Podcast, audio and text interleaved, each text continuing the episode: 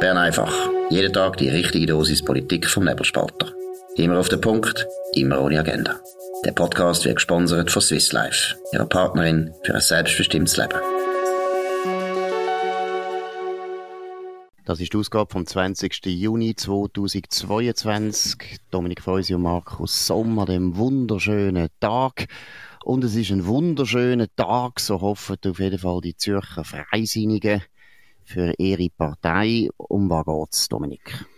Ja, heute ist bekannt worden, was man eigentlich schon erwartet hat, nämlich erstens der Rudi Noser verlässt den Ständerat, der ist insgesamt 20 Jahre in Bern gewesen, und die Regine Sauter, ähm, Nationalrätin aus Zürich, FDP, sollte ihm auf den Ständeratssitz nachfolgen, zumindest äh, probiert sie das. Sie wird auf den Schild kommen als Kandidatin.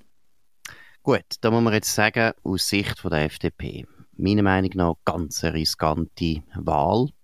Ich glaube nicht, dass Regine Sauter so eine populäre Person ist, die man so gut kennt, dass sie in einem Mehrheitswahlkampf, Majorzwahlkampf äh, wirklich eine Chance hat. Vor allem, wenn dann eben zum Beispiel eine GLP antritt mit der Frau Moser oder vielleicht sogar die SVP noch überfindet, die ein bisschen bekannter ist. Wie siehst du das? Ja, es ist ganz sicher so, dass der Sitz wackelt und das wäre ein historische Schlappe, wenn der Zürcher Freisinn keinen Ständerat mehr hätte. Wir erinnern uns, dass er schon Nationalrat äh, verloren hat ähm, im Vergleich, sagen wir, zu 20 oder 30 Jahren. Und das wäre dann schon sehr, sehr schlimm. Es ist vor allem auch das Problem, das sehe ich da in Bern, oder vom Moment an, wo du als Partei nicht mehr im Ständerat bist, bist du einfach wie eine Art als Partei in der zweiten Liga. Dann bist du nicht mehr dabei, wenn es um die grossen Ausmachungen geht.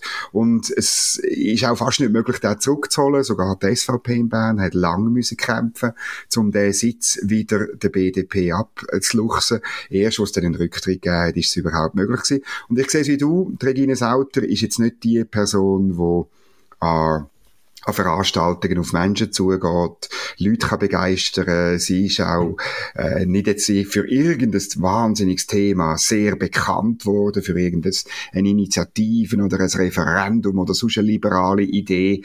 Es ist einfach, sie elektrisiert auch da in Bern nicht wahnsinnig viele Leute und das wird ganz sicher schwierig.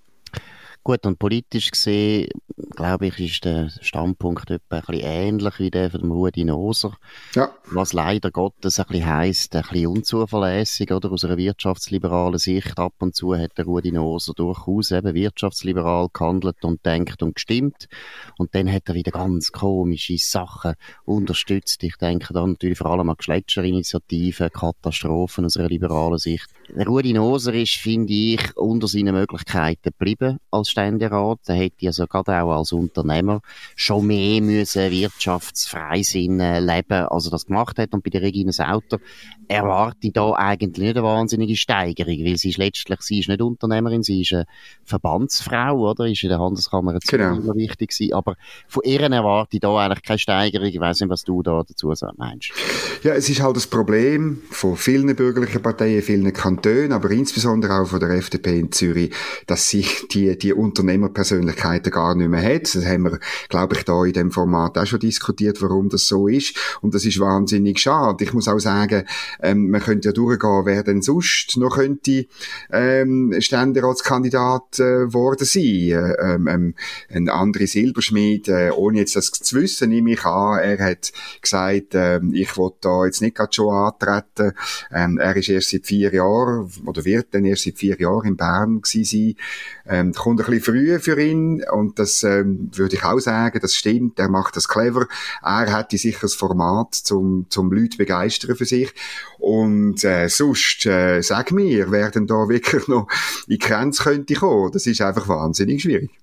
Gut, ein Beat Walti hätte sich das müssen überlegen aus meiner Sicht. Und äh, er ist jetzt auch nicht gerade äh, die Stimmungskanone, das ist klar. Aber äh, wäre jetzt, sagen wir, von der Erfahrung her und auch ein bisschen vom Standing in Bern sicher äh, eine größere Figur gewesen. Und ich meine, es zeigt halt schon, ja, das Elend von dem Zürcher Freisinn. Ich meine, der Zürcher Freisinn, ja, ja ist fast 100 Jahre eine von der dominanten Parteien von dem Land. Und die Kandidaten, die damals der Zürcher Freisinn vorgeschlagen hat, sind erstens sowieso schon fast automatisch gewählt gewesen. sind viele von denen nachher auch Bundesrat geworden. Das sind einfach absolut ganz andere Persönlichkeiten gewesen, als was man heute an Personal hat. Und es ist, äh, ist bitter. Und ich muss dir sagen, also ich, ich rechne schwer damit, dass Diana Moser äh, das gewinnt. Das ist klar. Das ist eine Einladung. Also, ja, ja GLB hat so eine gute Zeit und Diana Moser wirkt natürlich wahnsinnig gut in der Öffentlichkeit. Ist eigentlich auch eine gute Frau. Inhaltlich natürlich nicht. Inhaltlich, äh, ja, ist eigentlich eine Linke. Aber die Leute wissen das eigentlich nicht und, und werden sie wahrscheinlich mit Bravour wählen, was dazu wird führen, dass der wichtigste Wirtschaftskanton von, von, von der Schweiz mit zwei linken Ständeräten in Bern vertreten ist. Auch das eine Katastrophe. Also ich muss sagen, der 20. Juni ist kein lustiger Tag. Ja, also verhindern kann man das nur, wenn die FDP wirklich mit der SVP zusammenspannt, oder? Äh, und probiert wirklich das bürgerliche Zürich letztlich irgendwie zu retten. Ich glaube, und das ist dann auch das Ende. Du erinnerst dich, der Rudi Noser hat immer gern mit dem Herr Josic äh, zusammen, zusammen ein Päckchen gemacht. Das wäre dann auch das Ende vom Flirten von der FDP Zürich mit der SP. Aber sie muss das an sich machen. Ähm, ist in Zürich wegen diesen Geschichten von den 90er Jahren, Christoph Blocher, äh, Weichsinnige und so weiter, als Stichwort natürlich schwierig. Aber ich glaube, sonst ist der Sitz wirklich weg. Und äh, die SVP muss auch einen Angriff machen. Ich würde auch sagen, die SVP muss mit einer guten Person kommen. Ähm, sie, da gibt es verschiedene Leute, die einem in Sinn kommen. Äh, Nathalie Rickli müsste eigentlich kommen, auch wenn es da seit der Corona-Krise ein bisschen eine Entfremdung zwischen Partei und ihr gibt. Ich glaube nicht, dass der Roger Köppel der richtige Mann ist, um ein Ticket mit der Regine Sauter bilden. Ähm, aber ähm, der Ball ist jetzt äh, einerseits auf der Linken, was machen die, und auf der anderen Seite, was macht die SVP? Wie siehst es du? Ja, eindeutig. Also, meine, äh, meine, mit der Regine Sauter wird man nicht, äh, wird man wahrscheinlich nicht können gewinnen, habe ich das Gefühl. Äh, weil auch die SVP ist, soviel ich weiß, nicht ein wahnsinniger Fan von der Regine Sauter. Das kommt dann noch dazu.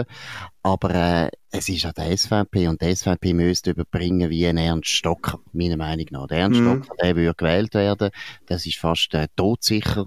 Das wäre auch einer, der viel freisinnige Stimmen bekommt. Die SVP muss in die Richtung gehen. Also sie müssen jetzt wieder, und das haben sie ja früher noch immer gemacht, sie haben meistens bei den Ständeratswahlen eben einen verdienten Regierungsrat, genau. der dann gewählt worden ist. Oder die andere Möglichkeit ist wirklich, dass man einen Quereinsteiger bringt, aber da hat man bis jetzt muss man auch sagen, nie gute Erfahrungen gemacht. Es funktioniert halt gleich nicht. Wenn du in Politik gehst, irgendwie im hohen Alter von 88 oder ich weiß nicht was, kannst du der beste, kannst der beste Unternehmer sein. Es ist, es ist sehr schwer, in dem politischen Betrieb zuerst einmal sich irgendwie äh, auszukennen und nicht alles falsch zu machen. Von dem her also, habe ich das Gefühl, die chancenlos. Also ich glaube, die SVP muss jetzt einfach eine todsichere Wahl bringen. Und Ernst Stocker wäre das. Leider ist er aber Regierungsrat, wird noch einmal antreten. Und auch der Regierungsrat, muss man sagen, in Zürich ist ja wahnsinnig bedroht. Dort haben wir den Peter Grünenfelder, der will, äh, neue Regierungsrat werden, meiner Meinung nach ein Freisinniger, der viel zu links steht, als dass er äh, bei der SVP genug ankommt. Das ist so ein Euro-Turbo, der wird fast keine Stimme machen bei der SVP. Das heisst, meiner Meinung nach auch chancenlos. Der wird der Freisinn nämlich auch dort noch der zweite Sitz auch wieder äh, nicht können zurückerobern. Also es geht nicht gut aus für den Kanton Zürich. Ja, das ist so. Ich finde das eine spannende Ausgangslage. Wir tun das weiter, weiter beobachten. Wir müssen sonst noch etwas über den Freisinn besprechen, nämlich ein Papier vom, äh, wo der André Silberschmidt, wir haben schon mal davon geredet, äh, Nationalrat FDP aus Zürich und Vizepräsident von der Partei. Er wird äh, es mit einem Migrationspapier wieder mehr dafür sorgen, dass Zuwanderung ein Thema ist von der FDP und das Papier geht sehr kurz zusammengefasst geht eigentlich darum, dass die, die kein Asyl bekommen haben, auch tatsächlich die Schweiz wieder verlassen müssen. Eine uralte Forderung, auch in der FDP. Wir erinnern uns alle an FDP-Parteipräsident Präsident Philipp Müller, wo so Sachen gesagt hat und und äh, und damit auch äh, rechts von der Mitte Leute abgeholt hat, weil das Thema Zuwanderung halt, ähm, obwohl das viele andere auch da in Bern immer wieder sagen, nicht vom nicht verschwunden ist. Absolut. Das ist ja für mich sowieso eines der grossen grosse Rätsel. Oder? Meine Zuwanderung geht ja einfach weiter. Wir haben sogar während der Corona eigentlich nicht eine deutliche Abschwächung gehabt, sondern es ist einfach weitergegangen, als wäre nichts passiert. Und jetzt wissen wir wieder, dass äh, wahrscheinlich netto etwa 80.000 zugewandert werden sein, dankbar Personenfreizügigkeit im Jahr 2022. Dazu kommen mehr als 50.000 Flüchtlinge aus der Ukraine und dann kommt noch der ganze Asylprozess, den du vorher angesprochen hast. Also eigentlich muss ich ehrlich sagen, bin ich erstaunt, dass in der Schweiz das nicht mehr ein Thema ist. Also wir bewegen uns mit Riesenschritten Richtung 10 Millionen Schweiz. Etwas, wo ich jetzt einfach ein bisschen das Gefühl habe, fast niemand in der Schweiz will das wirklich. Weil wir sind alle sehr verdichtet, mm. wir sind alle sehr eng gebaut langsam überall. Also ich weiß nicht, was los ist, dass das in der Politik praktisch kein Thema ist. Klar, die SVP hat äh, mit der Masseneinwanderungsinitiative zuerst einen Erfolg gehabt, dann ist sie nicht umgesetzt worden. Das hat meiner Meinung nach bei den SVP-Anhängern eine riesen Frustration hinterlassen. Macht es für die SVP jetzt übrigens auch schwierig, die Leute wirklich zu mobilisieren. Nachher ist eben die Initiative gescheitert, die es nochmal gebracht haben, mit Begrenzungsinitiative. Es ist wie so, als wäre es ein Kartell von den etablierten Parteien gegen die SVP, dass man das Thema nicht mehr aufkommen lassen von dem her ist erstaunlich, dass der andere Silberschmidt das wagt. Ich glaube, für jede bürgerliche Mittepartei ist es richtig. Ich glaube auch, dass äh, Mitte, die ehemalige CVP, einen Fehler macht, wenn sie das Thema jetzt einfach das Gefühl hat, ja, wir schweigen jetzt das einmal tot, in der Hoffnung, dass die SVP nicht mehr mit dem Thema punkten kann. Weil ich glaube einfach, die Realität holt uns ein. Und wir haben ja eine ganz gefährliche Mischung. Die Unternehmen brauchen unbedingt mehr Leute. Sie haben extrem Probleme. Gleichzeitig haben wir zu viele Leute, die kommen. Das ist eigentlich eine absurde Situation. Also, ich habe das Gefühl, es könnte nächstes, nächstes Jahr und auch während der Wahlen noch ein Cocktail werden. Ich glaube auch, dass Zuwanderung ein Thema wird werden. Ähm, ich habe gerade von unserer Federal mit der Heidi Kraken, Ständerätin Mitte Uri, wo sagt, äh, das ist ein Problem, die Zuwanderung. Jetzt kommt das Papier äh, von der FDP. Ähm, bei der SVP ist es garantiert das Thema. Dort schafft man auch an einer Initiative. Darum, es wird sicher ein Thema sein. Das Problem ist ein bisschen, dass immer, wenn man das Thema aufs Tapet nimmt, dann redet man sofort über Personenfreizügigkeit, über das sogenannte Freizügigkeitsabkommen mit der EU. Und das ist ja typisch an dem Papier jetzt vom André Silberschmidt. Es geht dort um die Asylbewerber und den Asylbereich. Aber du weißt es auch, der, der allergrößte Teil von der Zuwanderung haben wir nicht wegen Asylbewerber, oder? Sondern wir haben den wegen der Personenfreizügigkeit, weil wir offen sind für Leute aus dem EU-EFTA-Raum, egal was für Qualifikationen sie haben. Und in der Konsequenz sind wir dann geschlossen und, und, und, äh, Grenzen Grenzen ist zu, für auch die grössten Talente aus, aus, aus dem Rest der Welt. Das ist so absurd, führt nämlich auch dazu, dass die Unternehmen die wirklich guten Leute nicht können anstellen können. Und ich meine, die FDP wagt sich vermutlich eben nicht als Freizügigkeitsproblem. Das sieht dann Heidi Kraken anders. Sie findet, äh, die Zuwanderung ist ein grösseres Problem. In ihrer Partei gibt es aber auch andere Stimmen, die eben Angst haben, genau von dieser, von dieser Frage, die dann so von der EU-Frage wird, wo so von der Economy Suisse kommt und, und irgendwelche Leute und irgendwelche Kampagnen mit Äpfelbäumen, äh, wo irgendwie Äpfel oben runterfallen, wo uns direkt ins Maul fallen. Ähm, du erinnerst dich an die, die Kampagnen. Und die SVP ist dann am Schluss muss eben möglicherweise, wenn man wirklich Zuwanderung will, steuern wenn das äh, der, das Motto ist, gleich wieder allein, oder? Genau, das Dilemma ist natürlich gross, oder? Weil Personenfreizügigkeit ist eine heilige Kuh für die EU. Deshalb können wir dort nicht fürchten. Genau. Zweitens ist aber klar, und das ist eben auch so meiner Meinung nach ein unausgesprochenes Geheimnis in Bern, ich meine, das Rahmenabkommen ist wegen dem gescheitert, wegen der Personenfreizügigkeit. Exakt. Das ist nur wegen der Personenfreizügigkeit und zwar eben auch, weil die Linken die eigentliche Personenfreizügigkeit, wie sie eigentlich denkt, ist eben auch nicht wollen. Sie sind jetzt immer äh, ein bisschen davor gekommen mit dem, sie haben das nie so deutlich müssen sagen, weil sie natürlich flankierende Massnahmen hatten.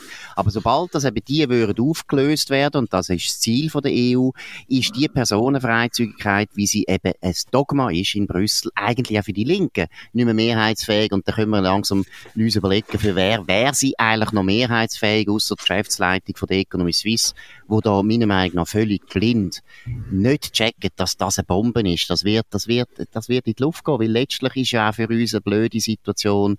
Wir haben jetzt eine Personenfreizügigkeit mit der EU und trotzdem haben wir einen unglaublichen Mangel an Fachkräften. Wie du es gesagt hast, nämlich die Drittstaatenregelung hat es noch Peter Sommaruga seit dem MEI, wo durch, durchgekommen ist, einfach extrem reduziert, so dass es sehr schwer ist, Leute aus Indien, Kanada oder ich weiß nicht Israel zu rekrutieren. Das macht auch keinen Sinn. Wir haben zurzeit das Regime in unserer Immigrationspolitik, wo eigentlich keinen Sinn macht, wo eigentlich unseren Interessen nicht entspricht, wo sehr viel zu tun hat mit unserem Verhältnis zu Europa und deshalb haben die Leute wahrscheinlich das Gefühl, wir sitzen jetzt einfach aus und wir können nicht mehr darüber reden und ich glaube, das kann ins Auge gehen.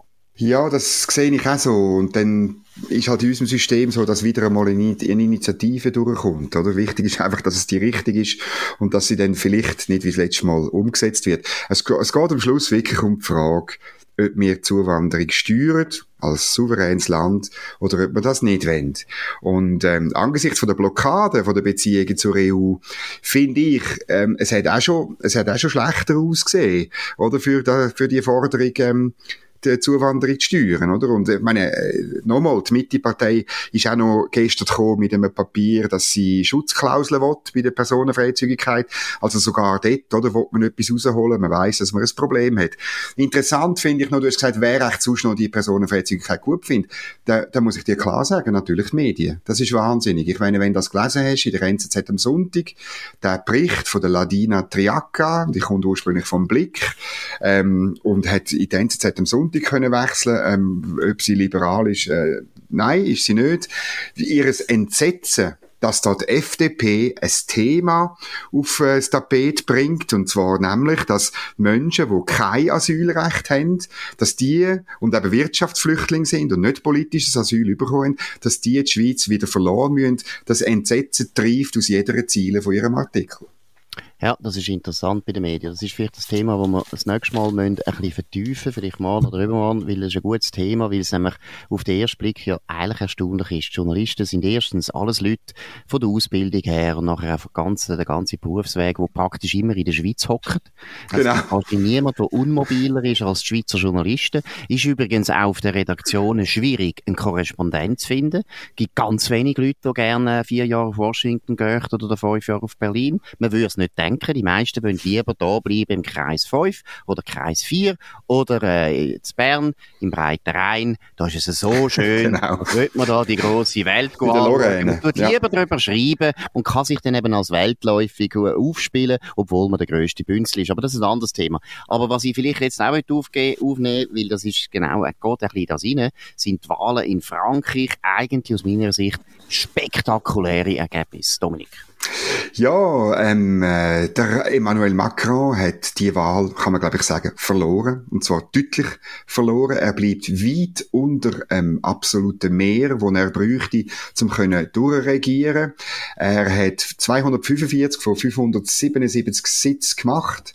Ähm, er ist die größte Partei, aber das langt über, zu überhaupt nichts.